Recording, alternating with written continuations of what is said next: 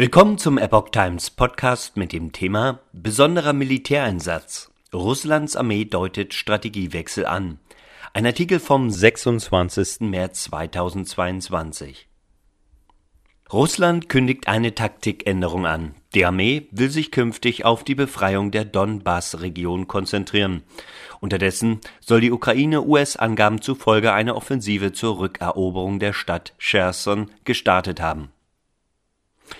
Im Ukraine-Krieg zeichnet sich ein Strategiewechsel Moskaus ab. Künftig werde sich die Armee auf die Befreiung der Donbass-Region in der Ostukraine konzentrieren, sagte Russlands Vizegeneralstabschef Sergei Ruzko am Freitag. Das ukrainische Militär hatte zuvor bedeutende Geländegewinne unter anderem in der Hauptstadtregion Kiew gemeldet. Laut Pentagon startete die ukrainische Armee zudem eine Offensive zur Rückeroberung der Stadt Cherson.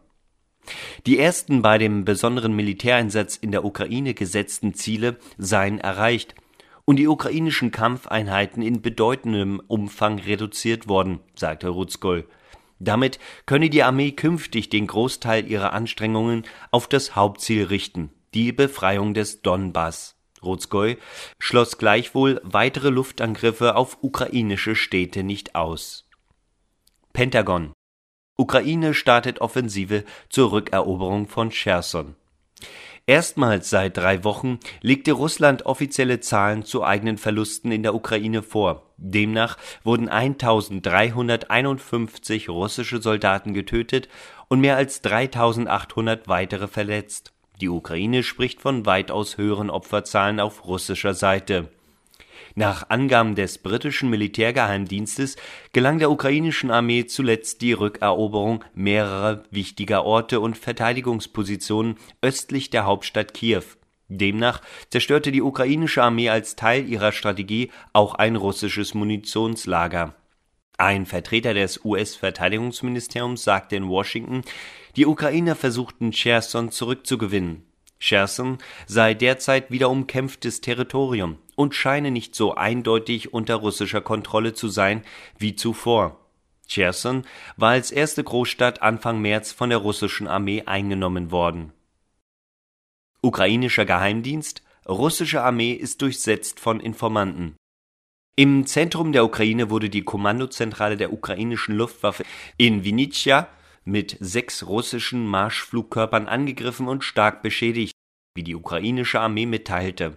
Das russische Militär erklärte seinerseits, es habe mit hochpräzisen seegestützten Marschflugkörpern das größte Treibstofflager der Ukraine in Kalinivka bei Kiew zerstört die russische Armee sei nach Angaben des ukrainischen Verteidigungsgeheimdienstes GUR durchsetzt von Informanten und hat sich verschiedene Fehleinschätzungen geleistet.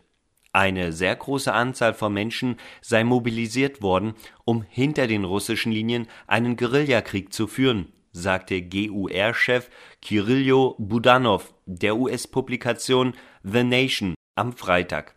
Die Angaben konnten nicht unabhängig überprüft werden Macron weist Putins Forderung nach Gaszahlungen in Rubel zurück. Frankreich kündigte derweil eine gemeinsame Initiative mit der Türkei und Griechenland zur Evakuierung der seit Wochen belagerten Hafenstadt Mariupols an.